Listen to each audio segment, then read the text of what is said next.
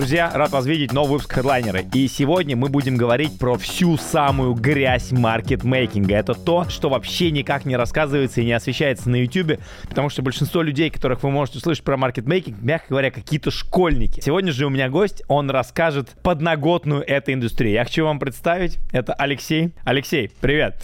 А, слушай, и первый вопрос, на самом деле, чтобы создать контекст. Почему вообще тебя стоит слушать на тему крипты и маркетмейкинга? Всем привет, привет, Никит. Меня стоит послушать, потому что сегодня я смогу рассказать об обратной стороне. Об обратной стороне крипты и не о каких-то сигналах, памп-группах, airdropах, а о том, как фаундеры проектов продают свои большие мешки э, в собственных токенах. Как определяются цены на токены, почему какие-то токены растут, какие-то токены падают, какие-то токены во флете. Каким образом большие венчурные фонды выходят из своих позиций, каким образом и почему биржи принимают решение о том, чтобы залистить ту или иную монету. Мы работаем непосредственно с фаундерами проектов, и мы являемся той компанией, той невидимой рукой рынка, которая определяет, сколько монеты будут стоить завтра, почему они будут столько стоить, какая справедливая цена на актив, куда актив движется среднесрочно, долгосрочно. И у меня даже есть презентация, с которой я езжу по миру, выступаю на конференциях. Она очень популярно называется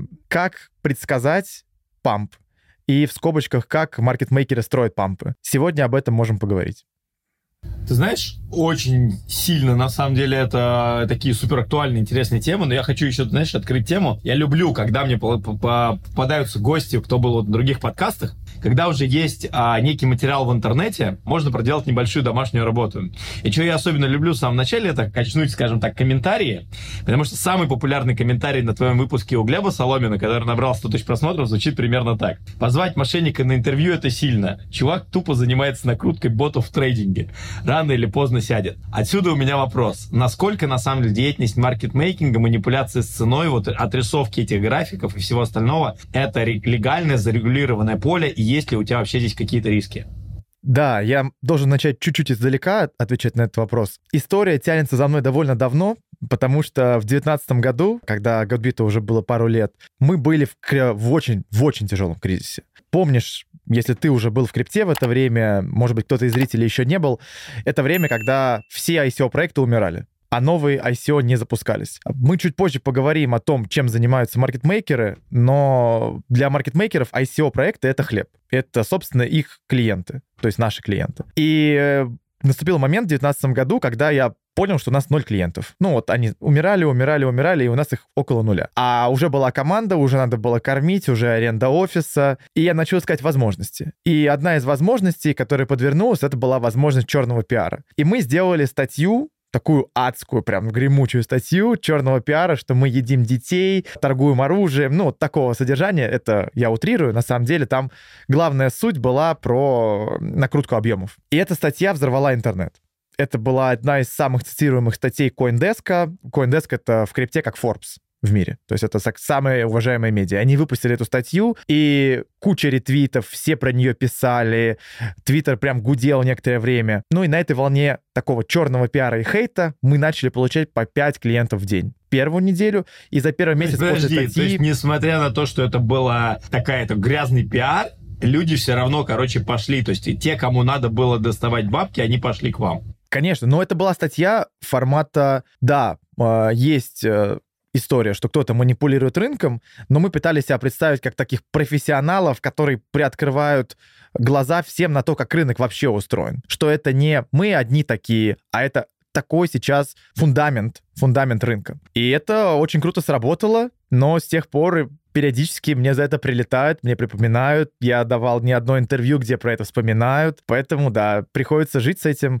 Но у меня был выбор либо закрыть компанию, либо сделать такую статью. Я выбрал рискнуть, риск оправдался. Насколько это сейчас в рынке, да? Смотри, как сейчас это устроено и как вообще регуляция работает. Регулятор не регулирует деятельность маркетмейкеров. Регулятор регулирует биржи. То есть есть ряд бирж, которые под, находятся под жесткой регуляцией, например, Coinbase или Kraken, такие самые белые биржи, или э, известные биржи братьев-близнецов, которые Gemini. Эти биржи, они по природе своей запрещают накрутку объемов. То есть даже если мы с тобой захотим, или кто угодно захочет, он не сможет накрутить объемы на этой бирже на любую монету. Что значит не сможет?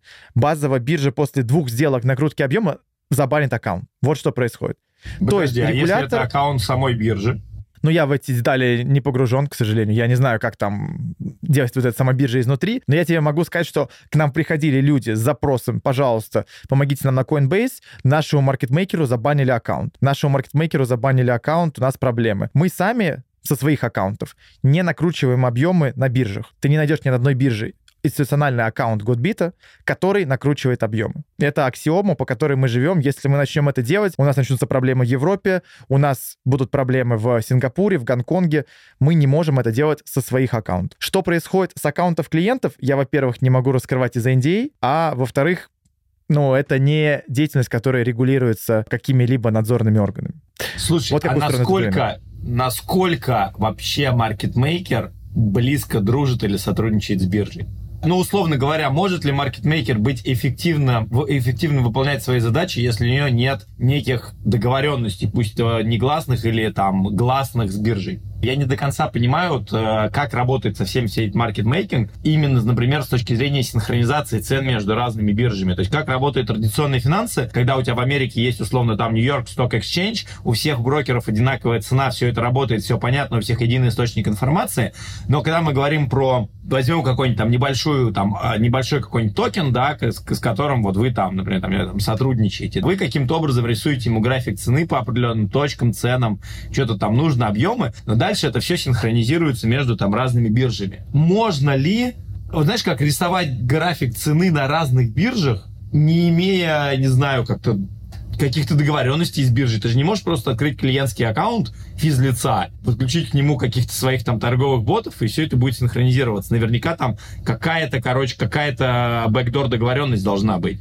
Давай так поступим. Э, я не, не буду прям техническое задание нашей торговой системы раскрывать, да, чтобы там наши конкуренты его не скопировали. Но я расскажу на пальцах, как устроено у нас, не знаю, как устроено у других конкурентов. Вернее, знаю, как устроено конкурентов, просто не хочу их поливать грязью. А, как устроено у нас? Черный пиар. Да. Есть клиент, монета, которая торгуется на пяти биржах. На каждой из пяти бирж этот клиент, поскольку он платил за листинг на этой бирже, либо биржа его сама залистила, но на каких-то условиях, там, взяв аллокацию в токенах, какие-то есть соглашения между клиентом и биржей. У клиента есть так называемый бизнес-аккаунт на этой бирже. То есть клиент проходит KYB, Know Your Business, это то же самое, что KYC, только для компаний. И под этот KYB ему открывают так называемый бизнес-аккаунт или institutional аккаунт. На этом аккаунте клиент открывает несколько так называемых саб-аккаунтов. Это аккаунты внутри аккаунта. Когда мы работаем с клиентом, мы запрашиваем, чтобы на каждой бирже вот у него было таких 4 подаккаунта. Здесь никаких договоренностей с биржей нет. То есть клиент это сам открывает внутри своего аккаунта. Нам клиент передает только API-ключи. Что такое API-ключи, если кто-то не знает? Это система удаленного доступа к аккаунту. То есть мы, не имея логина, пароля и а, двухфакторной верификации, можем подключиться к аккаунту по API-ключу и отправлять торговые команды. Более того, система API-ключей, она позволяет ограничить наш функционал. То есть, например, мы можем торговать только на определенной торговой паре, или мы не можем делать вывод-ввод с аккаунта мы можем только торговлю внутри осуществлять. Или если мы можем даже делать переводы с аккаунтов только на адреса, которые в white-листе вбиты клиентом. Соответственно, после такого сетапа, когда клиент создал эти аккаунты, когда он прислал нам API-ключи, наша система подключается на эту биржу, и наши алгоритмы, которые написаны выпускниками Мехмата МГУ, выравнивают цены на всех биржах. Как мы это делаем, это уже больше математика и статистика, но никаких договоренностей с биржами для выравнивания цен и для арбитража между биржей 1 и биржей 2, ну, например, между Binance и Coinbase, не нужно. Более того, если у клиента активный рынок, то есть на нем много торговли, и часто может быть ситуация, что на Binance покупают, а на Coinbase продают, просто потому что азиаты проснулись, а американцы спят еще, например, то у нас есть возможность перевода между биржами токенов, причем по API ключу. То есть нам не нужно заходить на аккаунт, там вбивать адрес и так далее, ждать подтверждения на почту. Мы по API ключу отправляем запрос, и очень быстро перевод с одной биржи летит на другую. Вот как устроен у нас арбитраж, и никаких договоренностей с биржами не нужно. Смотри, а с точки зрения условно манипуляции ценой, отрисовки графика ликвидных объемов и не ликви... ну, ликвидных токенов и не очень ликвидных токенов, да, чтобы рисовать график популярной монеты, в которой там общий объем торгов дейли, не знаю, 100 миллионов. И чтобы управлять графиком цены монеты, у которой объем торгов 300 тысяч долларов, технологии отличаются? Или отличается только количество денег, которые лежат там у вас, условно, на этих аккаунтах и объем ордеров, которыми вы оперируете? Ты знаешь, это очень хороший вопрос. Моя точка зрения на рынок, что вот эти высоколиквидные монеты, я думаю, ты пользуешься CoinMarketCap, да, назовем топ-200 CoinMarketCap. Им нужен принципиально другой подход, нежели всем остальным. И это то, как раз где наш маркетмейкинг работает. То есть у нас Ты фокус... работаешь со всеми остальными или с топ-200? Нет, я работаю с ниже, чем топ-200, выше, чем топ-3000, вот в этом рейнже. То есть это еще не шиткоины, шиткоины, не мелкокапы, но и не топы. Что нужно топом от маркетмейкера? Топом от маркетмейкера нужно, чтобы маркетмейкер предоставил огромное количество, десятки миллионов долларов ликвидности своей собственной. Базово, там совсем другая технология. То есть там маркетмейкер свою ликвидность предоставляет, сам на ней зарабатывает и заключает так называемый колл-опцион с проектом. Что касается вот этого middle рынка, где как раз мы хороши, я считаю, мы лучшие на этом рынке, то там у проектов принципиально другая задача. Там не задача управлять графиком монеты. И когда ты говоришь управлять графиком, мне кажется, аудитория думает, что график как-то подрисовывается. Хотя на самом деле маркетмейкер на таких middle капах, он не может прям против рынка переть. Маркетмейкер может сделать движение рынка более эффективным. Ну, то есть, если рынок растет, сделать, чтобы он рос чуть лучше. Если он падает, чтобы он падал чуть меньше или чуть больше это да. Но так, чтобы взять когда все хотят продавать, когда комьюнити хочет продавать, а маркетмейкер будет просто тащить рынок в другую сторону, ну нет таких ресурсов у таких, для таких проектов у маркетмейкеров. Почему принципиально разный подход? Потому что для таких middle cap ов наш подход заключается в том, чтобы зарабатывать им на рынке. То есть мы не просто управляем там ценой актива, а мы, наш фокус на том, чтобы зарабатывать им на рынке их собственного токена чистую прибыль. Вот как работает наша компания. То есть есть какой-то middle проект, средний проект с капитализацией, вот ты хорошо сказал, 10 миллионов долларов. И понимаешь, у них главная проблема, главная боль, что вот они сделали токен, выпустили его на биржу, ну, например, KuCoin, да, неплохая биржа KuCoin, наверняка ты пользовался. Токен уже торгуется, э, даже провели там public раунд где-нибудь на DAOMaker, на какой-нибудь хорошей площадке. А после того, как токен торгуется, начал торговаться, проект все еще стартап. У него все еще нету бизнес-модели устойчивой, все еще нет денежного потока устойчивого. То есть это все еще стартап. Что это означает с точки зрения экономики проекта? Это означает, что проект каждый месяц тратит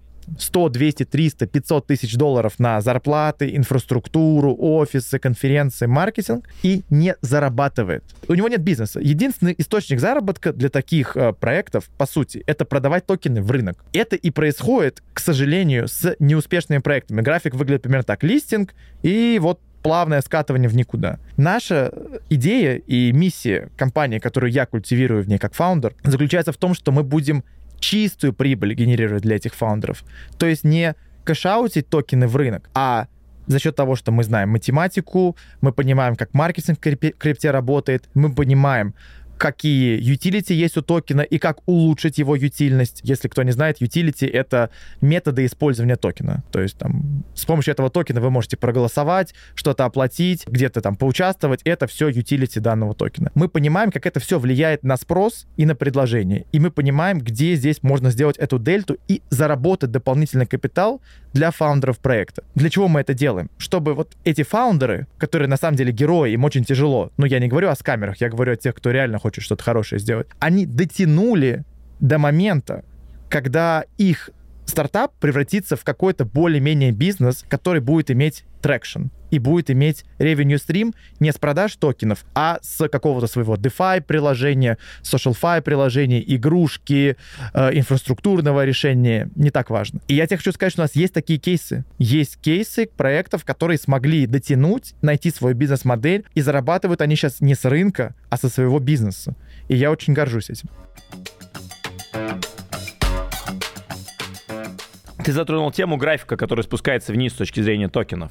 Это все-таки что? Это обычно продажи комьюнити токена укатывают его в ноль? Или это cash out, как ты сказал, проектов, которые сливают токены в рынок? Я думаю, это и то, и другое. То есть тут надо смотреть кейс-by кейс. Тут сложно сказать. Хорошо, на чем зарабатываешь ты как компания Godbit? Если ты зарабатываешь чистую прибыль с рынка для проектов, то ты, по идее, должен зарабатывать чистую прибыль себе еще как компании с, этого, а, с этой манипуляции мы как раз-таки ребренднулись в прошлом году и стали называться Godbit Hedge Fund, потому что мы культивируем hedge-фанд подход к работе с вот этими фаундерами, с этими средненькими токенами. Что такое hedge-фанд подход? В нашем случае это означает две вещи. Первая вещь — это фокус на заработки нашим клиентам, то есть мы противопоставляем себя остальному рынку маркетмейкеров. Остальной рынок маркетмейкеров выглядит как маркетмейкеры, которые забирают всю прибыль себе. Ну, 99% маркетмейкеров а других забирают всю прибыль себе. Они нужны для того, чтобы продавать, предоставлять ликвидность проекту. Вот помнишь, мы с тобой обсуждали вот эти топ-200 монет? да, где маркетмейкер предоставляет свою ликвидность. У них немножко другой тип бизнеса, нежели чем у нас. То есть они предоставляют ликвидность, проект предоставляет со своей стороны токены, но не предоставляет со своей стороны стейблкоин USDT. Маркетмейкер берет это все себе под крыло, управляет. Через год присылает проекту обратно токены, которые он получил в начале, возвращает колл-опцион, а вся прибыль, которая внутри этого периода, идет маркетмейкеру. Но здесь есть и плюс, потому что мы не предоставляем свою ликвидность проектам. То есть если мы работаем с проектом, проект предоставляет и токены, и USDT. То есть это принципиально другая бизнес-модель. Соответственно, мы себя ребреднули в хедж-фонд ну, во-первых, самое основное, что мы начали управлять позициями своими на биткоине, эфире, э, S&P 500 и так далее. И если ты даже разрешишь, то вот здесь где-нибудь будут скриншоты наших сделок. У нас есть э, телеграм-канал, это называется Godbit Alpha. Он больше для институционалов, для фаундеров проектов, именно комьюнити закрытое. Но вот сам телеграм-канал, он публичный для всех. И каждый может зайти и посмотреть в live е наши сделки. Это не сигналы, мы там шитки не торгуем, там только биткоин, эфир, основные акции, нефть и основные валюты на Форексе, которыми торгуют наши лучшие трейдеры. А второе, почему мы топим за то, что мы хедж-фанд? Потому что мы зарабатываем, когда зарабатывают наши клиенты. Мы берем 20% с чистой прибыли, которую сгенерили нашим клиентам. Вот это основа нашей бизнес-модели. Это то, где вся суперприбыль, где вся супервыручка генерится. Это вот такая точка над пламенем свечи. Самое вкусное место э, в криптобизнесе, на мой взгляд. Я не совсем просто понимаю, объем денег, который проект должен вам предоставить. Давай вот простой пример. Вот я проект, я к тебе прихожу и говорю, слушай, у меня операционные расходы 200 тысяч долларов в месяц. Сколько мне тебе нужно предоставить ликвидности, живой, живых денег именно USDT, чтобы ты мне сгенерировал 200 тысяч долларов в месяц прибыли? Тут нужно уточняющий вопрос. Мы считаем, что ты торгуешься на достаточно ликвидной бирже. Что такое достаточно ликвидная биржа? Если у тебя запрос зарабатывает 150 чистыми э, в месяц, то только две биржи в крипте, три, три биржи в крипте могут это позволить сделать. Binance, KuCoin и OKEX. Вот на этих трех биржах это возможно. Круто. Какой объем денег мне нужно тебе предоставить, чтобы это можно было делать? Порядка трех миллионов долларов. Ну хорошо, если это умножить на 12, то есть ты хочешь сказать, что вы типа делаете 50 годовых? Мы делали, вот в прошлом месяце мы сделали 10% за месяц. А что это такое? Это деньги, забранные у кого? Забранные у трейдеров, да, которые торгуют у на трейдеров, этой бирже? Да. Да, это, это деньги, которые потеряли трейдеры. То есть, по сути, ты идеальный партнер для клиента, который... Вот я запустил проект, собрал какую-то энную сумму денег. Давай сейчас прикинем, ну, типа 150 тысяч долларов в месяц, это будет команда, человек 30-35 ты, наверное, сможешь там содержать. Ну, это ну, в Америке, минус, там, там ну, в хорошо, России, Украине ну, там, человек 50. Ну, 60 ну, человек 50-60, да, наверное, тебе в большинстве своем в крипте столько не надо, но человек 25. То есть реально, наверное, запрос в среднем берну проекта типа там 100 тысяч баксов в месяц, ну, гипотетически, плюс маркетинг, плюс Вместе с инфраструктурой, да, да, да. Годовой кост у тебя там миллион, миллион двести, ну, полтора давай запасом возьмем. Средний объем инвестиций проектов, какой средний объем инвестиций проектов, с которыми вы работаете, медианы, типа 3-4 миллиона поднимают? Да, я думаю, от 2 до 5 миллионов порядка. От 2 до 5 миллионов. Ну, то есть факт... диапазоне. Ну и фактически нужно переложить тебе в карман 50% своего рейза, чтобы как бы генерировать Но себе прибыль. Ты тут не прав. Ну, я условно, на свой аккаунт условно. На, а, на да. свой аккаунт в биржу, да, да, да. да, да. Из, да. Из, да. То есть у тебя... Прикольно. И вторая фишка, что у нас бывают net loss ы пару раз в год, но мы их покрываем своими деньгами. То есть если мы, допустим, net loss, то мы покроем своими деньгами. Слушай, а объясни мне, это что? Мы говорим, окей, мы забираем деньги у трейдеров с рынка. Жестко звучит, но это реальность, это биржа, тут ничего не сделаешь. А за счет чего? За счет того, что ты знаешь, до каких уровней тебе пере... идти надо, что ли, или как вот? Это, это комплексная штука, это же нужно, чтобы другие трейдеры торговали на твоем токене. То есть, значит, твой токен должен привлекать внимание, это не только математика, это еще какой-то маркетинг, я не знаю. Получается, что это какой-то комплекс, это больше, чем просто движение цены. Ты абсолютно прав. Один из главных дисклеймеров, который мы объясняем нашим клиентам на входе, что мы не машинка по печатанию денег. Если вы ничего не будете делать со своим проектом, вы ничего не заработаете с нами. То есть мы не можем взять какой-то шиток, и просто через месяц сделать на нем 100 тысяч долларов чистую прибыль. Это невозможно. Есть один токен, в который мы инвестировали как сид-инвесторы, и мы их лид-инвестор, и я могу рассказать реальную историю. Будет интересно многим послушать, в том числе потому, что этот токен был популярен в русскоязычном комьюнити на таком отскоке дохлой кошки этой зимой. Токен э, экосистемы Aptos, проект называется Aptos Lounge. Это такой лаунчпад на Aptos. Кто не знает, лаунчпад — это такая площадка, где проекты проводят свой последний раунд венчурных финанс, финансирования перед листингом на бирже, где могут принимать участие не только венчурные фонды, но еще и обычные физики. И мы инвестировали в этот Aptos Lounge как лид-инвестор, мы завели их на биржу KuCoin, и ты не поверишь, это было самое худшее время для листинга, потому что мы залистили их 1 декабря. А до этого весь ноябрь, там вот этот крах FTX, крах Аламеды, суды и просто ад. Адская дорога вниз. Aptos Lounge ну, я суммы не буду называть, мы просто в иксах посчитаем доходность, выделил нам несколько сотен тысяч долларов на откуп дампа тех инвесторов, которые инвестировали в сам токен на паблике, то есть последних инвесторов. И мы весь декабрь и часть января сидели, выкупали токены у так называемых paper hands у слабых рук. Выкупали, выкупали, там, чуть токен опускался в цене, мы продолжали выкупать, и мы набрали очень мощную позицию. В итоге наша позиция в какой-то момент по цене, там, средней 6 центов была, ну, между одним и двумя миллионами долларов. А после этого, если ты помнишь, вот январь-февраль, это был хайп Aptos а. Там была история, что команда Aptos а поймала хайп в Корее, и на корейских биржах скупали весь Aptos. А ситуация была в том, что в этот момент экосистема Aptos была пустая. То есть кроме самого токена Aptos и вот этого токена Aptos Lounge больше не существовало проекта. А еще и выяснилось, что у токена Aptos Lounge отличное название, потому что он тоже начинается со слова Aptos. И еще выяснилось, что мы завели его на отличную биржу, KuCoin. И это все вместе дало 5 или 6 иксов, то есть там по... мы разгружались в итоге в районе 25 центов, 20 центов. Вот где формируется эта бешеная прибыль. В итоге за полгода мы зафиксировали очень существенную чистую прибыль для проекта. Наверное, мы заработали на ритейле, но также мы заработали на венчурных инвесторах, которые выходили после листинга по цене листинга и ниже. Мы выкупили много у слабых рук. Когда говорят, что мы зарабатываем на трейдерах, но мы и покупаем же у трейдеров. То есть, и чтобы ты понимал, токены команды проекта залочены еще на год вперед. Мы не могли скинуть в рынок лишние токены. Мы сначала их забрали у рынка, потом отдали рынку, когда был большой спрос. На мой взгляд, мы красавчики в этом кейсе. Один из кейсов, которым я горжусь, потому что мы в том числе инвесторы этого проекта венчурные. Зачем ты обо всем этом рассказываешь с точки зрения паблика? Потому что B2B продажи, ну и то, чем ты занимаешься, это реально делается с точки зрения конференции, World of Mouse и как бы каких-то таких других, условно, коннекшенов, там, не знаю, в Дубае на яхте. Зачем тебе вот эта огласка с точки зрения YouTube и некой публичности? Да, тут стратегии две. Стратегия первая и такая небольшая вставка. Мы очень активно нанимаем.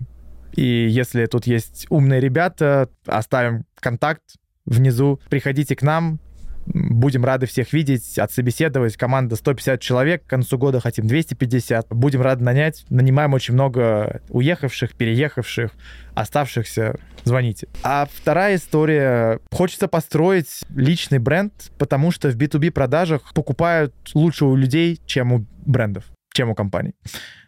Что это очень такое важно. личный бренд и репутация? Понимаешь, в чем дело? Когда у тебя B2B бизнес и такой B2B бизнес, как, B2B бизнес, как у нас, ты не можешь показывать кейсы. Я вот тебе рассказал про кейс Aptos Lounge, потому что мы их инвесторы, я хороший друг с фаундером, и я знаю, что он не против, что я расскажу. Лично его знаю хорошо, и мы хорошо общаемся. Остальные кейсы, с более выдающимися результатами, с более крутыми прибылями, мы никогда не сможем рассказать. Никогда. Потому что те люди, которым мы зарабатываем деньги, последнее, о чем они нас попросят, это чтобы мы вышли в паблик и сказали, что мы им заработали деньги. И получается, что для того, чтобы объяснять рынку, что у нас есть экспертиза, у нас есть трейдеры, у нас есть технологии, у нас пол команды выиграла математические и физические олимпиады в школе. Чтобы это объяснить, нужно ходить и светить лицом. Иначе не получается. Поэтому ходим, рассказываем, показываем экспертизу. Давай вернемся к вопросу найма. Вы активно нанимаете, у тебя это явно болит, тебе нужно расширять команду. Вот с какими-то ключевыми проблемами сейчас сталкиваешься с точки зрения найма ребят себе, себе в команду? Проблема номер один — это такая боль роста,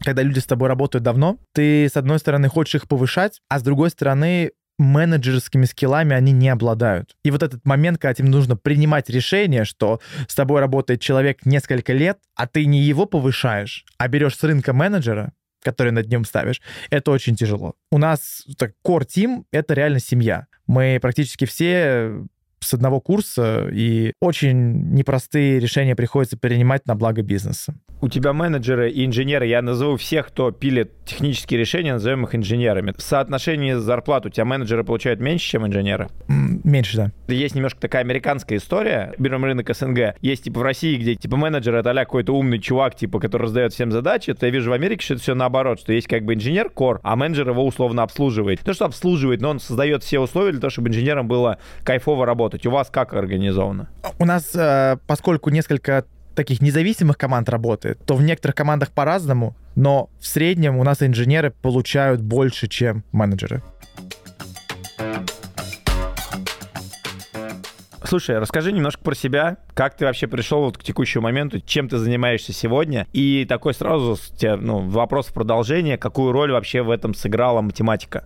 Нужно рассказать про наш путь и про мой путь. Так повезло мне, что я попал э, в лицей вторая школа в Москве. Это такое олимпиадное место для довольно умных людей. А что значит повезло? Это родители настояли, иди туда? Или это с детства Нет. ты любил что-то делать и такой, думаю, дай-ка отправлюсь в лицей? Я в детстве играл в шахматы, до какого-то супер КМС не доигрался, доигрался до первого разряда. Потом это перекинулось на математику. И ходил в кружки в Москве, там разные крутые преподаватели, многие, наверное, слышали Спивак, такой очень известный преподаватель для детей. Обожал ходить на его кружок по выходным. Повезло в смысле, что я еле прошел конкурс, потому что там э, в седьмой класс, я помню, был конкурс, несколько человек на место, и жесткая система. Сначала письменная математика, устная математика, потом письменный русский, что-то еще. Тяжело было. Я поступал два раза. Первый раз в шестой класс я там чуть в обморок не упал от стресса и не смог поступить. В седьмой класс дожал. И я говорю, повезло, потому что, по сути, вот самую кор команды Goodbeat я встретил в лицее. Мой партнер Марк, э, он мой одноклассник. Его брат Рома — это наш CTO младший, тоже закончил этот лицей. И Юлия, я с ней познакомился чуть раньше даже, чем в лицее учился, еще в спортшколе. Мы вместе в волейбол играли. То есть у нас вот кор-кор команда — это супер люди, которые знают друг друга по 15 лет, по 10 лет, хотя мы все такие молодые. И вот из этой Подожди, математики... а сколько компании Godbeat вообще лет? 6 лет. Да, я начал ее на ну, между первым и вторым курсом мехмата.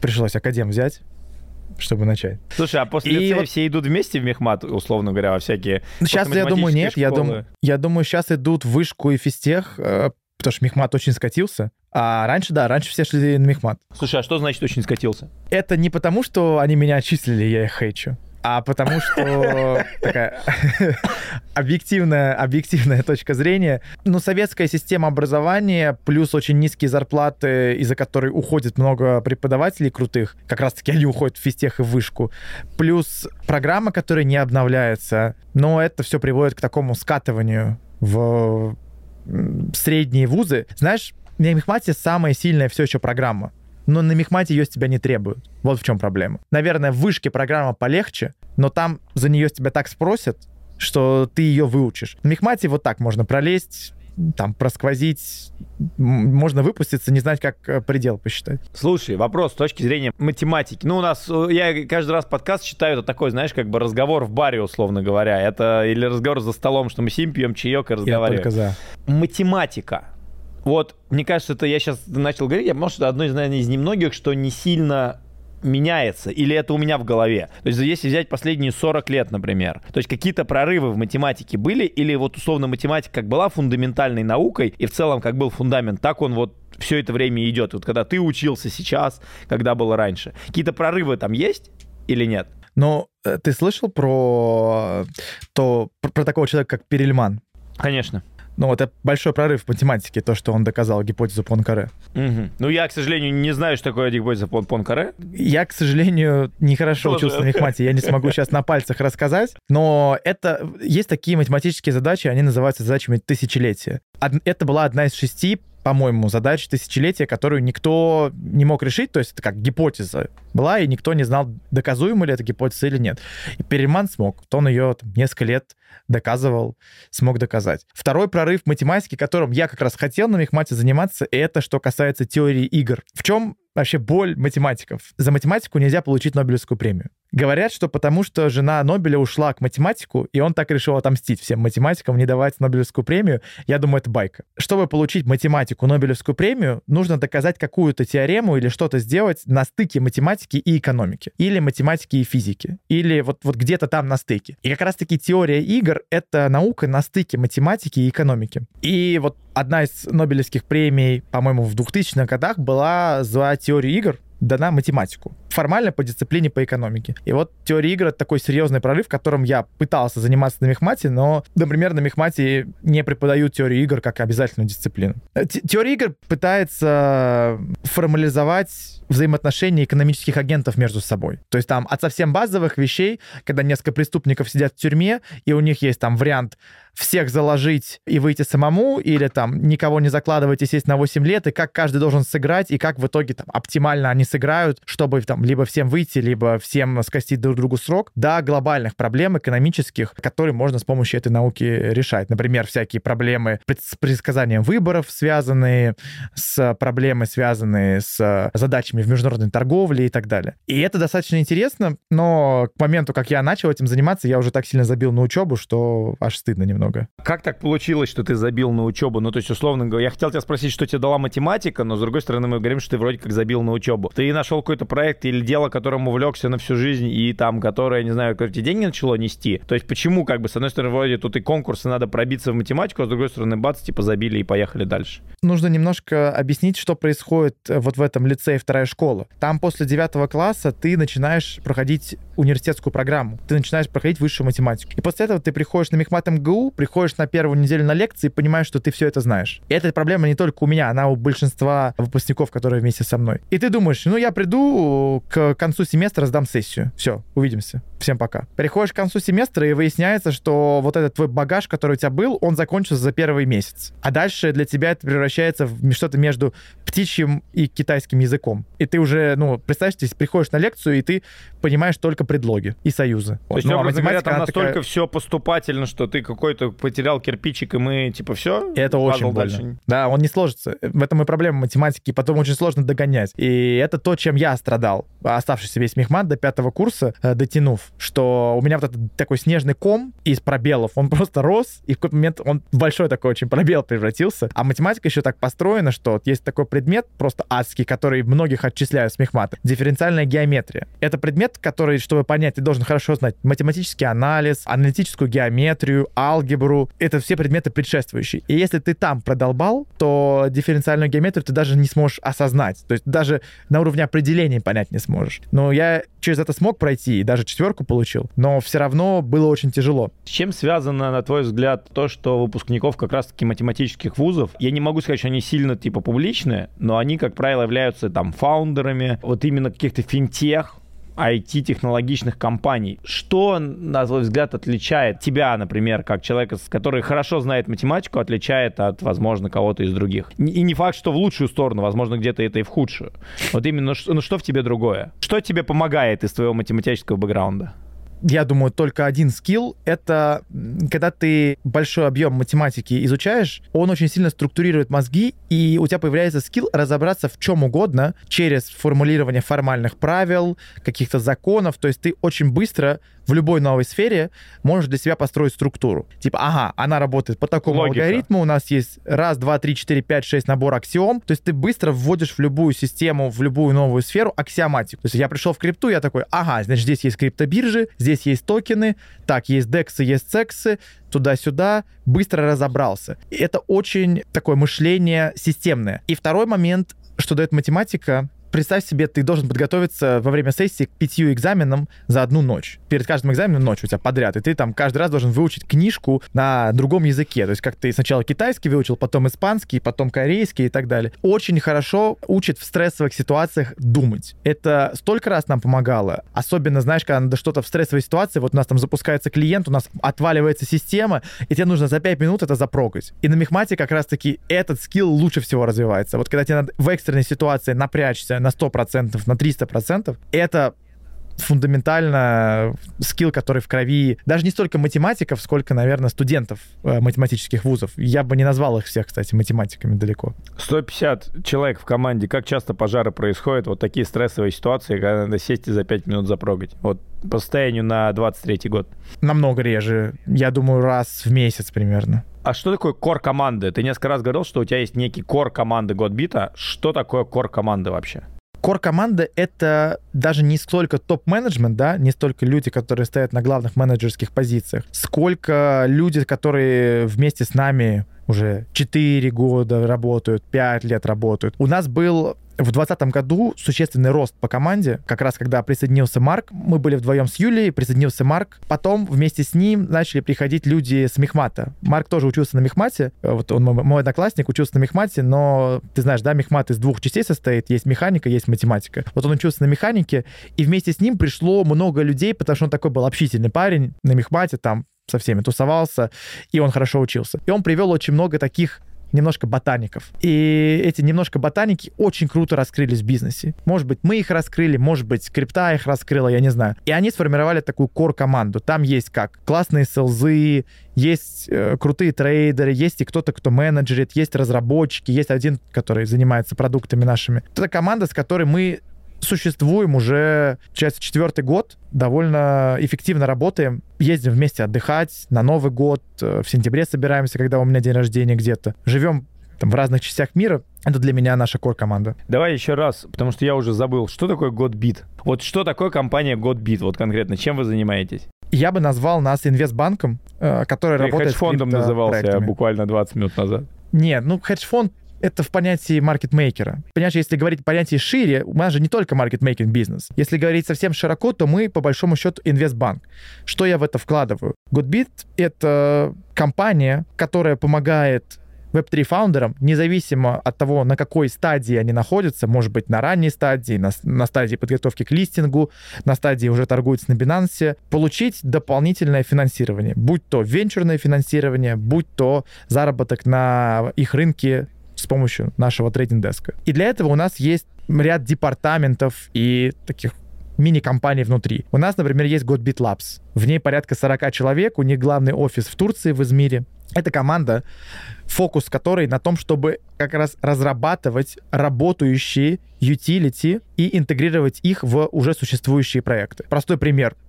Какая-нибудь компания с игрушкой, ну, Play to Earn игрушкой выпускает свой токен, и, как правило, у таких проектов большая проблема в том, что они токен-то выпустили, а игра их еще находится в бете полгода. А мультиплеер у этой игры будет релизнут через год, потому что мультиплеер — это самая сложная часть. И вот эти, вот этот год, по сути, токен существует в каком-то вакууме. Он никому не нужен, потому что его нельзя нигде использовать, поиграть даже нельзя. И в том числе для таких проектов мы создали Gotbit Labs, который разрабатывает, дизайнит и интегрирует разные utility. Например, стейкинг, или мост с одного, с одного блокчейна на другой, или фармилку, или какой-нибудь NFT-прикол, может быть, какую-нибудь мини-игру, связанную с криптой, с какие-то разные решения. Пост, помимо Godbit Labs есть венчурное крыло Godbit, это крыло, которое работает с проектами на ранней стадии. Оно состоит из акселератора, из большой инкубационной команды, но весь смысл в том, чтобы проект, который попал в венчурное крыло, он смог дожить до стадии листинга, дойти до Token Generation Event, до TGE и стать маркетмейкинг клиентом Godbit. Ну и внутри всего этого, конечно, находится наш маркетмейкинг бизнес. Он состоит из двух составляющих. Это маркетмейкинг для клиентов, то есть э, где мы работаем с фаундерами и иногда с венчурными фондами. И это управление капиталом на основных рынках биткоин, эфириум, другие блючипы, нефть, S&P 500. Вот это если описывать широкими мазками, из чего состоит компания и чем занимаются эти 150 человек. Но все подвержено одной миссии, от которой я тебе говорил в начале. Это помочь Web3 фаундерам реализовать свой продукт. Слушай, ты затронул интересную тему с точки зрения того, что вы еще управляете активами, управляете, видимо, капиталами на рынках. Это что за направление? вообще такое? То есть это как? Это к вам кто-то приходит, говорит, вот у нас там, не знаю, там есть 100 тысяч долларов, возьмите их в управление, там торгуйте ими или что? Начиналось это как такой закрытый клуб. Откуда эта идея появилась?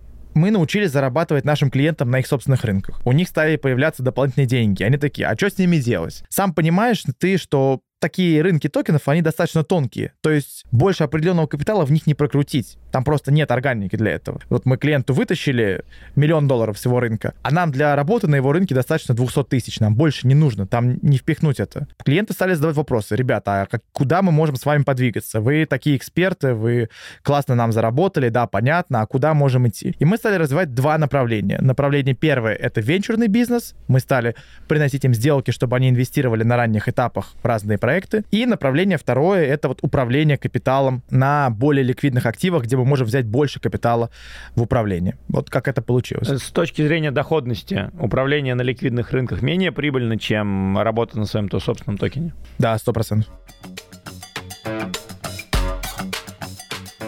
О каких цифрах вообще годовых вот вы ориентируетесь? Что вы считаете хорошим результатом с точки зрения управления капиталом? Я могу сказать результаты последнего квартала. Мы сделали 35% за последний квартал. Это активный трейдинг, это что? Это активный трейдинг. Знаешь, какую стратегию мы используем? Ну, кстати, могу порекомендовать эту стратегию использовать другим людям. Это макробайс плюс э, арбитраж э, крипты к фонде. То есть торговля корреляциями крипты и фонды и макробайс. Раскрою тему макробайс. Что это такое? Потому что я не совсем, не совсем, честно говоря, понимаю. И второй сразу у тебя вопрос. Ладно, давай раскроем макробайс, потом тебя спрошу про корреляцию. Потому что корреляция, она то есть, то нету. Это мифическая штука. Вот, тут как раз-таки есть лайфхак, как это можно использовать, я про это и скажу. Макробайс — это у нас сидят аналитики, которые читают отчетности американских компаний, следят за американским центральным банком и их собраниями, следят за инфляцией, за всеми компонентами, то есть, по сути, изучают макроэкономику и относительно этого принимают решения о прогнозах на то, куда пойдут американские трежери. Трежери — это американские облигации. И все остальное, что с ними коррелирует. А, по сути, весь рынок коррелирует с американскими облигациями. С арбитражем корреляции это самое интересное. Действительно, сейчас корреляция очень сильно упала. То есть она сейчас близка к 10%, хотя в начале года еще была 40%. Но вся фишка в том, что мы придумали модель, которая считывает окна, в которых корреляция действительно высокая. Понимаешь, корреляция, она весьма фрагментирована. То есть она не линейна относительно дня. Где-то внутри дня она есть всплески, где корреляция высокая, где-то внутри дня есть всплески, где корреляция низкая. И нам как раз удается принимать торговые решения в те моменты, когда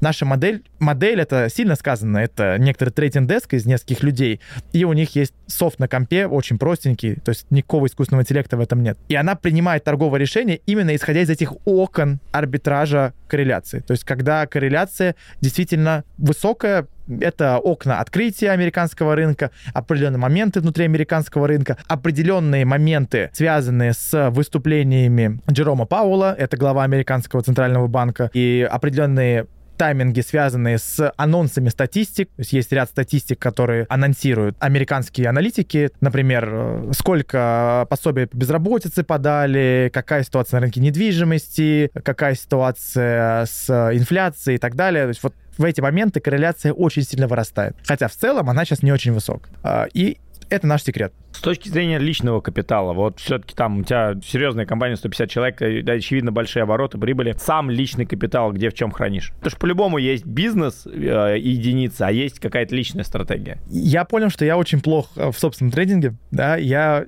уже давно не торгую. Это четко, я понял, что есть предприниматели, а есть трейдеры. И вам, кстати, очень важно понять, вы предприниматель или трейдер, потому что если вы предприниматель, то вы такой горячий, на движе, все время готовы разорвать, пропитчить и так далее. А если вы трейдер, то вы должны уметь смотреть в стену 10 часов подряд. Вот так сидеть и ничего не делать, и самое крутое и важное в трейдинге — это уметь не входить в сделку. Когда вы научитесь не входить в сделку неделю, чтобы ждать, вы реально крутой трейдер. Да, вот это я про себя понял, поэтому часть моего капитала, она лежит вместе с деньгами инвесторов, и ими управляет наш trading desk на главных активах. Часть капитала в недвиге, потому что для меня недвига — это хедж. Ты же сам понимаешь, если крипта рухнет, я потеряю не только свой капитал в крипте, но и свой бизнес. Это двойной риск. Соответственно, хеджируюсь я через недвигу, там, в разных частях мира. И третья история — это фарминг но здесь буквально какие-то такие игрушки, поиграться. Каждый второй протокол, в который я кладу деньги, взламывают, поэтому я много капитала на это не выделяю. Да, вот недавно же взломали Curve, э, это протокол. Да, да ладно, кстати, серьезно, фаундер его из был, я много про него слышал. Фаундер Curve — это выпускник Физтеха, Михаил. Причем взломали не сам Curve, а взломали Vyper протокол. Это протокол как компилятор для Curve а. И в нем была ошибка в этом Vyper протоколе. По сути, в сам Curve-то окей. А вот Vyper протокол обновили до какой-то новой версии, там была ошибка, и через это вытащили какие-то бешеные суммы. Там 100, 100, что-то под 100 миллионов. Скажи, пожалуйста, а вот кто эти люди, которые ломают эти протоколы? То есть одни мы выпускники мехмата, типа механического факультета пишут эти протоколы, а математического факультета их ломают? Или типа отличники и, и двоечники? Ну, то есть такие задачи должны решать люди какие-то плюс-минус из индустрии. Ты знаком с парой людей, которые хакают какие-то протоколы и как бы пытаются это делать? Что это за люди вообще? Пока я не был удостоен чести познакомиться с такими людьми, к сожалению. А если предположить, что это за портрет человека, который занимается хаком, там проводят атаки на твои же продукты и так далее. А, кстати, нас взламывали недавно продукт, который мы сделали, да. Нам пришлось вернуть деньги клиенту, потому что была наша ошибка. Ну, там немного увели, 25 тысяч долларов, но все равно обидно. Нашли щель. Мне кажется, что это такие дигены. Знаешь понятие диген? А, я его что сегодня значит? слышу уже четвертый раз, но я, честно говоря, в нем чуть-чуть это, чуть-чуть плаваю. Что такое диген? Это чувак, который сам на себя что-то там работает. Да, да, да, вот это все шарит, там дропы, не дропы, да, купить да, NFT, да, да, чтобы заметить, да. что-то продать и так далее. То есть это люди, которые э, сидят, может быть, в пентхаусе в Лос-Анджелесе или где-то еще, и вот им в кайф посидеть, почитать документацию, разобрать все по крупицам, понять, как работает и так далее. Мне даже, честно говоря, кажется, что многие проекты ломают по приколу. Сломать, чтобы показать, что ты можешь сломать. Вот, э, например, недавно одного из наших клиентов взломали у него вытащили практически всю ликвидность. И клиент предложил хакерам, это частая практика, когда тебя взламывают, ты говоришь хакеру, ты можешь мне прислать 90% денег обратно, а 10% оставить себе как э, баунти. То есть ты оставляешь их себе, это твой заработок за то, что ты вывел у нас баг. И хакер согласился. И получается, вместо заявления в полицию, хакер просто получил 10% от капитала, который он сможет, смог увести. Я думаю, это один из способов заработка, возможно. У меня первый, первый вопрос, а как связаться с хакером, который тебя сломал? А ты же можешь... Э, ты же видишь кошелек, на котором лежат деньги, которые он вывел. И ты можешь, во-первых, внутри блокчейна отправлять сообщение, на кошелек, не только транзакции. А во-вторых, ты можешь открыть, э, например, кошелек на эфире. Есть такой сервис Ethereum Scan, Etherscan называется. Это сервис, в котором можно найти любой кошелек, любую транзакцию, посмотреть, сколько на нем денег и так далее. Ты человек, чей протокол взломали, а я хакер. Ты заходишь э, на мой кошелек, ты видишь мой кошелек, потому что в крипте можно все отследить. То есть я за, сломал твой протокол, я вывел все деньги на свой кошелек какой-то, я их там держу. Ты заходишь, пишешь под этим кошельком комментарий, там оставляешь свой аккаунт в сигнале или в Телеграме анонимный, и с тобой связываются. Обычно это так происходит. И дальше вы уже ведете переговоры. Давай вернемся к нашей теме с точки зрения маркетмейкинга. Вот смотри, насколько вообще вам помогает, мешает или насколько вы вынуждены анализировать движение ключевых, условно, blue chips в крипте. То есть у тебя, как у маркетмейкера, есть какой-то план на какой-то токен, а тут, короче, биток независимо от ни, ни от чего там или от других маркетмейкеров куда-то поехал. Вот насколько это тебе на руку или нет? Никит, ты прям в боль смотришь, прям сейчас солью мою боль сыпешь. Э, мы долго к, этому шли, и мы пришли к такой модели. Сейчас расскажу, как устроена наша трейдинг-модель. Такая пирамидка, представим, да, и вот снизу самые главные слои, а наверху уже сам токен проекта. Нижний слой это макро-вью. Вот то, что мы с тобой обсуждали. Это что происходит в американской экономике, какие вообще там тренды, что решает ФРС, какие будут там следующие поднятия ставки и так далее. Следующий слой это американские акции S&P 500, NASDAQ, Dow Jones. Три индекса и какие-то главные акции, которые могут быть драйверами роста. Следующий слой — это main blue чипы. Причем не только биткоин и эфириум, а важно учитывать тот blue чип, внутри экосистемы которого развивается тот токен, который мы ведем. Вот пример, который мы с тобой разбирали с Аптосом, как раз-таки хороший. Потому что зимой ну, вся крипта чуть-чуть отрастала, а Aptos сделал иксы, и тот наш клиент, Aptos Lounge, он тоже давал иксы за Aptos. То есть следующий ряд — это блючипы, и уже верхний такой треугольничек этой пирамиды — это сам токен, которым мы управляем. Поэтому, если нижний ряд выбьет, если завтра в Америке знаю, объявят дефолт, то вообще абсолютно не важно, что мы там планировали для своей монеты. Ее смоет вместе со всем рынком. А вся фишка грамотного маркетмейкинга в том, что вы расставляете правильные веса относительно ситуации внутри команды, относительно ситуации с проектом и относительно ситуации в экономике, относительно каждого layer а, относительно каждого уровня. Например, когда был крах, крах FTX, мы довольно быстро сообразили, что это повлияет на Solana и на солановскую экосистему, потому что FTX, биржа, и маркетмейкер, который за ней стоял, Alameda, это как бы был ключевой игрок внутри экосистемы Solana. Мы очень быстро это поняли, и мы начали продавать активно все-все токены, которые были в Solana экосистеме, хотя тогда еще сильного дампа не было. И мы успели по хаям довольно-таки их сбросить, а после этого, по-моему, Solana с 30 долларов упала до 7. Что произошло с токенами экосистемы, вообще лучше не видеть. Там минус 99%, точка 9. Ужасные, ужасные дампы. Это вот одно из решений, которые мы принимаем, смотря на картину в целом и то, как у нас это устроено. Хорошо, бывает ли такое, что вы можете переть против рынка? Биткоин падает, акции падают, а вы такие токен гоните наверх, чтобы все получили пуш-уведомление, что биткоин в заднице, а вот этот токен вырос на 100%, и, короче, занесли туда капусту. Это очень зависит от кейса. Могу сказать, что у нас очень мало клиентов, где настолько большие депозиты, и мы настолько контролируем рынок, что мы можем переть против. Как правило, мы лишь немножко направляем рынок, где-то выставив поддержку, где-то выставив сопротивление, но мы не можем развернуть его в какую-либо из сторон. Какой процент эмиссии нужно держать под контролем вот у вас, у маркетмейкеров, для того, чтобы направлять рынок? Э, не столько важно, сколько мы контролируем как маркетмейкеры на биржевых аккаунтах, сколько важно, сколько контролирует сам проект. То есть э, главное, сколько эмиссий есть в рынке. Давай от рыночной доли. Вот сколько должно быть у вас от рыночной доли? У нас может быть э, не очень много, но порядка 5-7%. Самое важное, чтобы наш клиент контролировал эмиссию. То есть, если у нашего клиента, то есть у фаундеров, у C-левела э, проекта под контролем 50 плюс процентов от эмиссии, то это уже хорошая ситуация, с этим рынком можно действительно работать и как-то его двигать. Если меньше 50 процентов, то мы будем очень сильно зависеть от рыночных настроений, от разлоков. Разлоки — это момент, когда у инвесторов ранних появляется доступ к токенам, э, в которые они инвестировали на там, венчурных этапах. Мы будем очень сильно зависеть от этого. Если команда контролирует больше 50%, а если больше 80%, то с таким токеном можно работать, можно действительно ракеты запускать, не выделяя на это большой бюджет, большой капитал. Как вы контролируете лоссы? Потому что, ну, звучит типа секси. Я вот там проект, у меня есть там, я привлек 2,5-3 миллиона долларов, я прихожу к тебе, говорю, вот типа, мне нужно вот те миллион баксов, сделайте мне там 70 тысяч долларов в месяц по минималке, типа, чтобы мне на косты хватало, чтобы я не, не жег свой основной берн-рейт. Может можете ли вы, матом говоря, въебаться и, типа, потерять, там, не знаю, 200 тысяч долларов из этого миллиона? Есть ли такие риски? Такого риска нет, чтобы мы потеряли 200 тысяч долларов.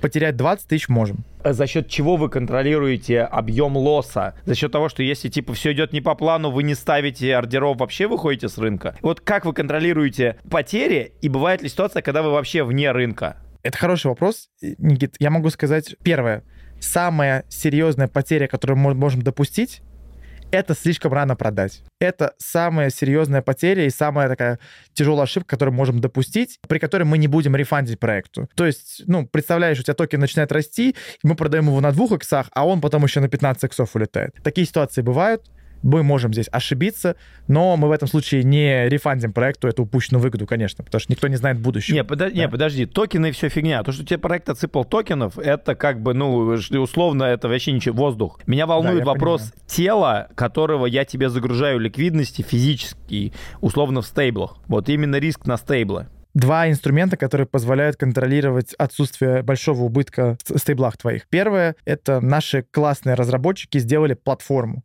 У нас есть своя собственная платформа, внутри которой работают наши трейдеры.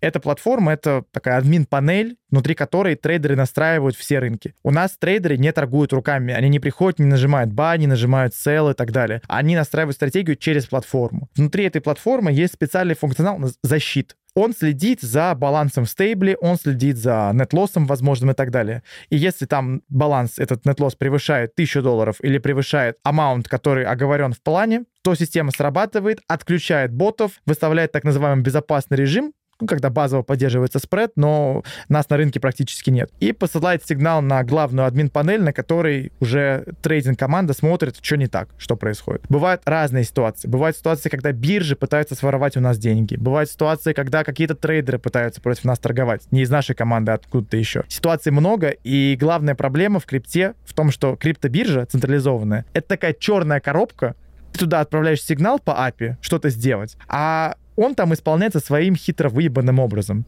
извиняюсь за прямоту. И не всегда так, как ты бы хотел. Поэтому вот эта система безопасности, которая отслеживает, не теряем ли мы деньги, у нас очень круто сделана. И в том числе она круто сделана, потому что мы теряли деньги, мы теряли большие деньги, и мы проходили через кризисы, и мы очень сильно за этим следим. А второе — это наша структура менеджмента. У нас trading desk разделен на 6 независимых команд. Каждая из команд имеет некоторую структуру. Там есть тимлид, там есть лидер-трейдер, есть аккаунтеры, есть executor ы. И благодаря такой структуре каждый и вот из э, топов в этой команде отвечает за свою часть. И лидер-трейдер отвечает за то, чтобы сначала выработать стратегию, которая будет работать на рынке, а после этого контролировать PnL по этой стратегии. А, например, Team Lead отвечает больше за people management, отвечает за то, чтобы между трейдерами был, между executor ами был распределен правильно баланс нагрузки и так далее. А аккаунтер, соответственно, коммуницирует с клиентом больше. И за счет такого разделения труда у нас получается это конвейер, благодаря чему создается дополнительный контроль э, за средствами которые находятся у нас под управлением. Расскажи про базовое поддержание спреда, что это значит? Есть такой фундаментальный запрос от маркетмейкера. Он состоит из трех частей. Первое — это поддержание ордербука или поддержание спреда. Что такое спред? Спред — это разница между самой низкой самым низким ордером на продажу и самым высоким ордером на покупку. Вот между ними есть некоторая пустота. Она может измеряться процентами, пунктами, долларами, неважно. Но вот эта пустота, она и называется спредом. Рынок считается эффективным или привлекательным для трейдеров, когда спред узкий. И он считается неэффективным и непривлекательным для трейдеров, когда спред широкий. Когда я говорю широкий, я говорю шире, чем 2% или шире, чем 1% для некоторых рынков. А для некоторых это 0,1%. В зависимости от уровня биржи, в зависимости от уровня клиента. Наши алгоритмы в случае какой-то ошибки убирают всю ликвидность из ордербука, отключают активное участие в трейдинге и просто удерживают этот спред узким до момента, пока трейдинг-команда не посмотрит, что не так идет и не пофиксит проблему. Говоря про бизнес-аккаунты на биржах, ну те, по сути, на которые проекты загружают ликвидности, которыми вы цепляетесь по API-ключам, каждый трейд на бирже для обычного клиента — это комиссия там условно 0,2% или там еще какая-то 0,02% и так далее. Если вы будете просто маркетмейкать и гонять деньги туда-сюда, то, скорее всего, я не знаю, это у меня нет там э, математической сейчас модели, но очевидно, что с каждой сделки биржа зарабатывает там не очень неплохие бабки. И чем больше объем, тем больше зарабатывает биржа с этих, с ваших же трейдов. Вот на этих бизнес-аккаунтах, с которых идет маркетмейкинг, какие-то нулевые комиссии, какие-то спецусловия вообще есть, потому что с одной стороны, если вы забираете деньги с рынка как бы с трейдеров, биржи, ну как бы, наверное, не очень выгодно вам это делать, нулевые комиссии. Но с другой стороны, если биржа не будет предоставлять какие-то особые условия для таких аккаунтов, скорее всего, это для проектов будет не очень выгодно. Вот какая лучшая практика вообще работы маркетмейкера с этими бизнес-аккаунтами? На самом деле это не секретная информация. Можно загуглить э, Binance Market Making Program, и прямо на сайте Binance висит э, табличка, как это устроено. Binance ну и другие биржи тоже, устраивает так называемый конкурс между маркетмейкерами. Конкурс заключается в том, что вот есть рынок какой-то монеты, на этом рынке работает один маркетмейкер, на, на рынке биткоина работают сотни маркетмейкеров. Потому что у биткоина тоже есть маркетмейкеры, оказывается, да, не только у маленьких монет. И чем уже маркетмейкер держит спред, и чем дольше он его держит. И вторая метрика там, чем больше объема торгов происходит у маркетмейкера, тем лучше комиссии он получает. Вплоть до того, что Binance выплачивает отрицательную комиссию маркетмейкеру. И KuCoin тоже выплачивает. То есть, если мы выполняем условия, то нам платят за те сделки, которые с нами делают э, трейдеры, нам, маркетмейкеру.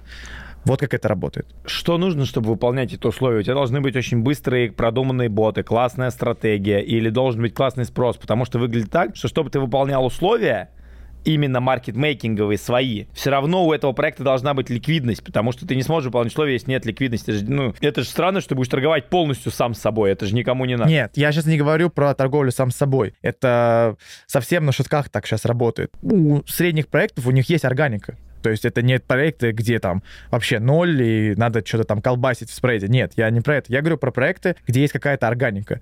И вот на этих проектах ты рассчитываешь примерно спред, ты рассчитываешь также внутри этого спреда арбитраж с другими биржами, что мы делаем. То есть как у нас это устроено? Выставляется сетка из ордеров, Э, снизу и сверху, и она выставляется на всех биржах сразу. Далее, если, например, у нас на одной бирже нас задрали вверх, на другой вниз, сетка сама себя арбитражит, выравнивает цены. И вот так и работает. Ну, тут много математики, но она, знаешь, не такая суперсложная. То есть там довольно простая математика и больше алгоритмы. И вот ты очень важную вещь сказал. Есть такое понятие, как э, коаллокация с биржей когда ты свои сервера как маркетмейкер ставишь там же, где стоят сервера биржи. Например, у Binance сервера стоят в Амазоне, э, в, в AWS, в Токио. У нас сервера тоже стоят в AWS. Глубже не могу заглянуть туда, но э, момент да здесь ну, понятно. есть, чтобы получить более, более быстрые Пинг. соединения.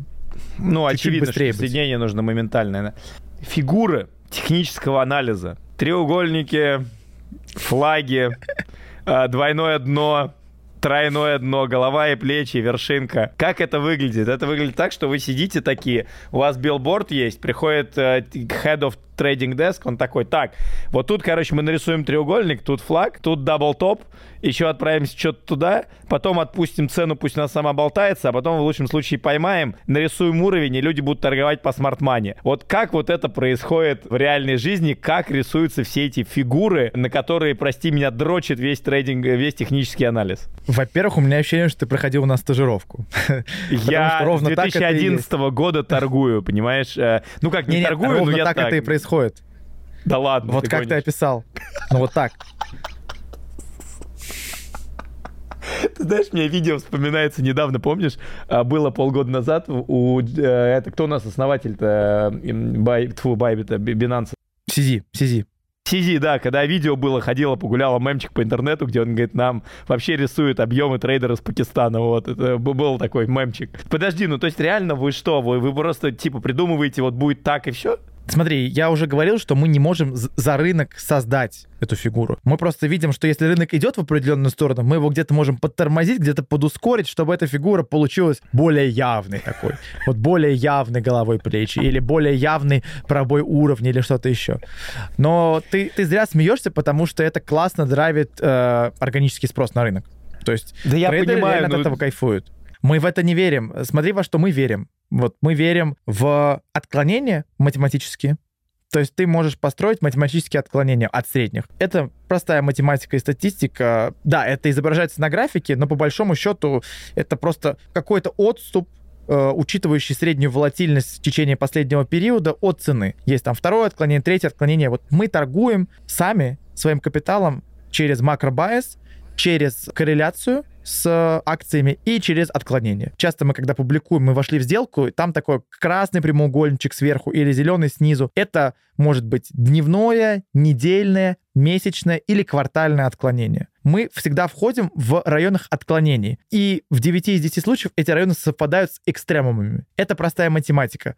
У нас один из главных трейдеров, он с большим опытом торговли на американской фонде, и он эту систему настроил и использовал на американских акциях. Почему она сейчас работает в крипте? Наша гипотеза в том, что очень много пришло институциональных игроков в крипту. Что делают институциональные игроки? Когда цена доходит до отклонения, они либо закрывают свои позиции, которые двигались вместе с ценой. Например, цена падает, доходит до дневного покупательского отклонения, дневное нижнее отклонение. Там закрываются сделки. Либо, если они не были в сделке, там открываются лонги. Вот, то есть как правило, институциональные трейдеры не торгуют просто вот взял, я сегодня покупаю биток по любой цене. Нет, они ждут какого-то движения, они ждут всплеска объемов, всплеска волатильности и заходят на отклонениях и выходят на отклонениях. И вот наши лучшие трейды за этот квартал, например, ну я имею в виду за второй, который прошел, были как раз-таки от одного отклонения до другого отклонения. Прости, что а, такое потом, отклонение? Если вот совсем просто, у тебя есть график, он как-то движется. А за графиком идут его средние. Ну, средний, ты знаешь, что такое? MA, конечно, у меня это рабочий да, 10 сотый и 200 И вот да, это MA, это, по сути, математическая функция. Взять то, насколько она волатильна за, допустим, последний месяц, и от этого рассчитать среднюю волатильность ее вверх, среднюю волатильность вниз. Далее немножко присыпать это математикой, там чуть-чуть усложнить формулу, но по сути у тебя будет получаться некоторая средняя волатильность вверх-вниз за период. И вот отклонения, они находятся на, сверху и снизу на отступ средней волатильности от твоей средней цены. Это что такое отклонение? И это крутой метод. Вот в это мы верим, это настоящая математика, понимаешь? Это чистая математика. Иногда бывают ситуации, когда цена вот доходит до отклонения, пробивает его и улетает. Но здесь уже и работает риск-менеджмент. Когда мы заходим в отклонение, мы за него ставим стоп. Потому что мы знаем по статистике, что там, в двух из, вось, из двух из десяти случаев цена пробивает отклонение, улетает. Мы готовы риск поставить. Мы готовы взять его на себя. Мы ставим там стоп, окей. В остальных восьми случаях она пойдет вниз. Ну, отскочит от отклонения, пойдет. И мы здесь зарабатываем. Но это не какая-то мантра, да, то есть это не кнопка бабло. Это один из методов, который мы используем. И, на мой взгляд, успешный трейдинг — это комбинация методов, но ты должен все время упрощать модель, а не усложнять. Вот часто я видел даже в нашей альфе, у нас такая альфа-группа, в которой разные фаундеры сидят проектов, мы их туда собираем, и они скидывают, знаешь, скриншот графика биткоина, у него там MACD, потом какой-нибудь RSI, еще какой-нибудь эти, значит, облака Ишимоку, Ишимоку, Ишимоку. Фибоначчи, эти квадраты Ганта, там в общем, э, вертик... горизонтальные объемы, что-то еще. То есть вообще трэш. Во-первых, непонятно, как он в этом всем ориентируется, как будто просто кайфует, как от новогодней елки. Но это не работает. Работает упрощенные системы, на мой взгляд. И чем дольше я вижу, как наши трейдеры торгуют, тем больше я в этом убеждаюсь. Что такое проколы и сквизы? Что это такое с технической точки зрения, именно со стороны маркетмейкинга? Когда есть у тебя восходящий треугольник, ты ждешь, что все будет зашибись. Я сейчас заработаю огромную котлету, куплю себе ламбу, а вместо этого все мои стопа собрали, ровно до моего стопа дошли, понимаешь? Вот прям там пимп-пимп. И все, и, короче, я уехал не на и лампе, а поехали. а поехал на трамвае, поехал на автобусе. Что это такое с точки зрения маркетмейкинга и технической истории? Вы такие штуки делаете, рисуете? Это же не отрисовка. Это чистая торговля против толпы. Толпу выносят. Но мы так делаем.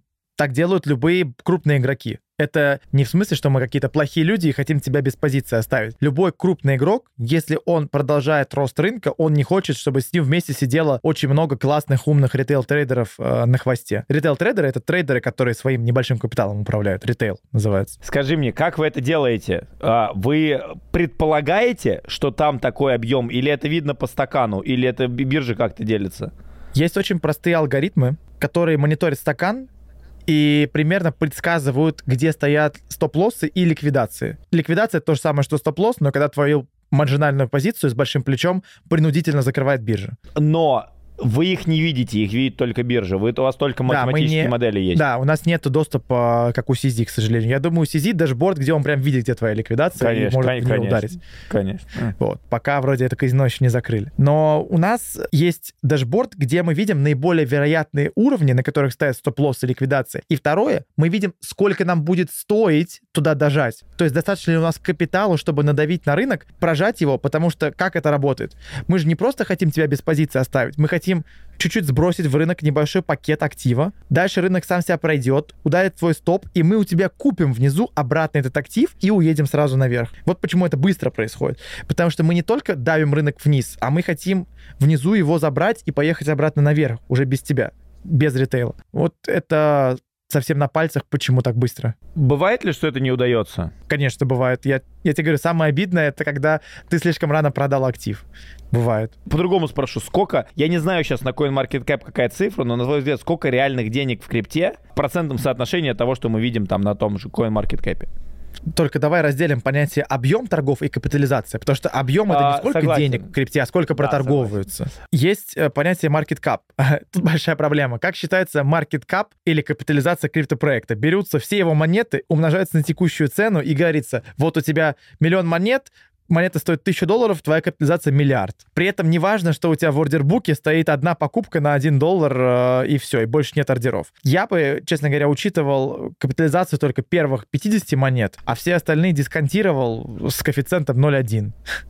Э, примерно. Вопрос э, это было очевидно, понятно, да, да, да то есть я думаю, что в крипте денег в 3-4 раза меньше, чем написано на CoinMarketCap. Ну и, в принципе, эта метрика немножко странная. Я вот не понимаю, почему капитализация криптоактива считается умноженным его токены на цену. Но она неплохо их фильтрует, пусть так будет. Что касается объемов, тут намного сложнее история. Например, небольшие биржи, они что делают? Они Рисуют объявляют объемы. так называемый Ладно рисуют, они заставляют ритейл его рисовать. Ладно бы они рисовали сами. Это как? Но вот есть совсем маленькие монеты и маленькие биржи. И они объявляют так называемый конкурс. Это называется трейдинг-конкурс. Кто А проторгует... кто больше наторгует? Да, больше объем, мы вам там дадим 100 долларов. И, знаешь, биржа как бы намекает, что вы можете торговать сами с собой, а можете торговать с другими, мы как бы на это закроем глаза. И люди заходят просто так buy, sell, buy, sell и раздувают объемы биржи. Для чего это делает биржа? Чем больше на бирже объем, тем выше она поднимается в рейтинге CoinMarketCap, тем больше она может продать листингов для новых монет. Потому что как э, фаундеры проектов выбирают листинг, они смотрят, ага, биржа в топ-10, я заплачу им полмиллиона за листинг, потому что они крутые. Ну, условно. Так происходит э, с выбором листингов. Поэтому бирже очень выгодно, чтобы у нее были высокие объемы, чтобы CoinMarketCap э, ее ранжировал повыше. Слушай, где знакомиться с такими ребятами, как ты? Хочу погрузиться в крипту, типа, классно, вот есть там Алексей, офигенные вещи классные говорит. У меня сейчас нет такой проблемы, потому что на меня там люди сейчас сами, типа, выходят. Ну, то есть, э, это, наверное, не, не- не личный вопрос, а вот, представь, есть предприниматель, он вот, вот куда ему? На конфы ехать, на какие-то тусовки, какие-то сообщества искать, вот. Вот как, как, как знакомиться? Конфы — это лучший вариант, особенно англоязычные конфы. Не русскоязычные, а англоязычные конфы. Вот буквально неделю назад была конфа в Париже, эфириум. Там выступал Бутерин, вся была топ-тусовка. Ты знаешь, это лучшая конфа, на которой я был, европейская. В Азии тоже крутые просто бывают. Что такое криптоконференция? Представь себе, что есть главное сборище, да, ну, какой-нибудь там снят концертный зал, где есть сцена, выступают, а также параллельно всю неделю по всему Парижу снимаются маленькие ресторанчики, кафешки, маленькие залы, которые спонсируют другие проекты и проводят свои ивенты. И ты можешь по ним ходить, знакомиться с людьми, выбирать сферу, которая тебе интересна. Например, там ZK, или DEX, или DeFi, или централизованные биржи, или игры какие-то и так далее. И у каждого есть свои ивенты. Даже вот мы, Godbeat, делали свой ивент в Париже. У нас был свой ивент, мы там сняли мексиканское местечко, пригласили много людей. Это очень крутая атмосфера. Э, Я не знаю, как в других индустриях, потому что крипта — это первая индустрия, в которой я работал. До этого я только кроссовки перепродавал из дисконтов э, в Москве. Но, короче, криптоконференция — это лучшее место. Я, даже если вы не занимаетесь криптой, рекомендую поехать, потому что э, в большей своей мере криптоны очень открыты и готовы рассказать прям с базы, с базы. Можно прям пообщаться с человеком, ну, если он не спешит и так далее. И можно за одну конференцию, за 7 дней, если у тебя нет бизнес-цели, да, а просто цели разобраться, реально качнуть свою компетенцию. Очень круто качнуть. Поэтому я думаю, да, это криптоконференция. Слушай, а такой вопрос. Бесполезно просить назвать там топ-3 конфы, на которые стоит съездить. Где отслеживать, вот где искать инфу о криптоконференциях? Если тебя не накрывает рекламой в, условно, в Инстаграме, там, конференция Blockchain Life или там еще кто-нибудь еще. И помимо этих конференций, где искать вот эти маленькие ивенты. Ты покупаешь билет на конференцию, и тебе на почту начинают приходить там рекомендованные мини-ивенты от наших партнеров. Или как? Вот. Ну, потому что звучит красиво, но как сделать, непонятно. Давай тут скажу, что я в своем телеграм-канале выложу список конференций, на которые я сам езжу, Надо есть, которые подготовила моя команда. Подписывайтесь на мой телеграм-канал. подписывайтесь. Нормально, нормально, Он реально новый. Мы только начали его делать. Постараемся там рассказывать о бизнесе и о крипте без скама. Надеюсь, будет интересно. Что касается, как отслеживать, отслеживать сайд-ивенты, это когда заходишь на сайт конференции, как правило, там где-то сбоку есть прям side events recommended. И это либо перекидывает тебя на такую Google таблицу, либо прям такой список на сайте конференции. И второй лайфхак — это зайти в телеграм-чат конференции. То есть э, у конференции есть обычно телеграм-чаты, ну, прям с сайта можно попасть, у того же Blockchain Life он есть, и там есть сайд-ивенты, обычно в телеграм-чаты прям шилят. Приходите на наш side event, там какой-нибудь Web3 бранч, крипто-полдник, крипто-пати и так далее. И можно зарегистрироваться. Единственный совет и лайфхак — всегда лучше регистрироваться заранее. То есть, если вы едете на конференцию через месяц, уже сейчас стоит начать регистрироваться на сайд-ивенты, потому что на сайд-ивентах мест мало, они разлетаются, потом туда очень сложно попасть. Слушай, сколько тебе сейчас лет? 24. Если бы ты себя встретил в 16 лет на ровно 40 секунд, что бы ты сказал? Время пошло. Себе самому. Всегда будь с этой женщиной, с которой ты. Покупай биткоин и эфириум. Постарайся поступить в Америку, а, в университет. Постарайся выиграть все раз и поступить в Америку в университет. Ничего не бойся, двигайся быстрее. Наверное, все. мне хватило. Красавчик. Обычные люди не, не останавливаются. Слушай, а про Америку университет, это что, э, почему, почему американский университет и как, куда? Слушай, ну человек, который передо мной на следующей партии сидел, поступил в MIT, и я бы не сказал, что он как-то сильно умнее меня. Я пошел на Мехмат, потому что мне не удалось выиграть в Серос. Э, я выиграл перечневые олимпиады и поступил без экзаменов в МГУ, но не было возможности поехать куда-то. Если бы она была, то, мне кажется, в Америке намного круче environment предпринимательский. У меня нет мечты всю жизнь заниматься криптой. То есть крипта — это хороший старт, это хорошее место, чтобы все попробовать. В крипте очень быстро оборачивается капитал, и ты быстрее растешь. Это правда. Но крипта, к сожалению, немножко пока еще серая, немножко бессмысленная в каких-то моментах.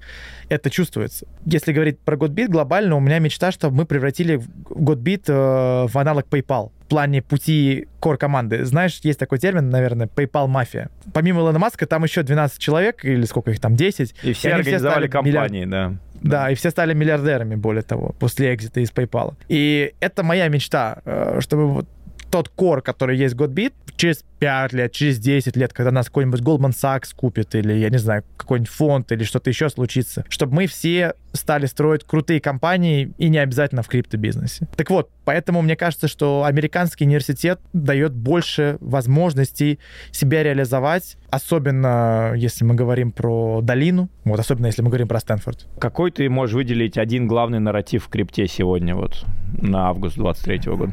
ZK, Главный нарратив — это разные решения по масштабированию, масштабированию эфириума. Не только ZK, разные роллапы. Сейчас э, есть третий вид роллапов. Вот недавно ребята подняли раунд 70 миллионов. То есть это разные решения для масштабирования эфириума.